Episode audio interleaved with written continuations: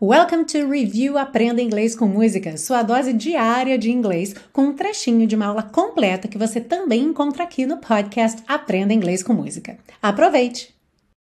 Um som que aparece bastante nessa música é o som do R. Então vamos dar uma atenção especial a ele, lembrando que o R em inglês, principalmente se a gente pensa no inglês americano, é sempre enrolado. Então pensa naquele som porta, perna uh, esquerda. Então, sempre a língua é enrolada, ok?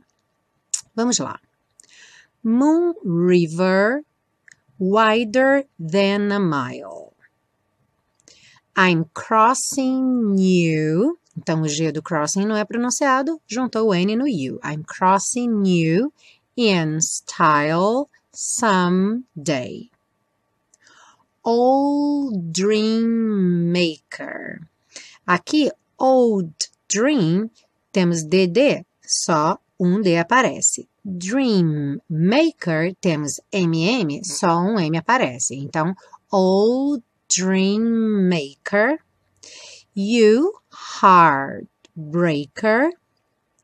Wherever you're going, I'm going your way. Going your way. Também juntinho. Ah, e se você busca um curso de inglês passo a passo com a minha orientação, conheça o Intensivo de Inglês da Teacher Milena, meu curso de inglês que te oferece 30 dias de garantia incondicional. Saiba mais em www.intensivo.teachermilena.com.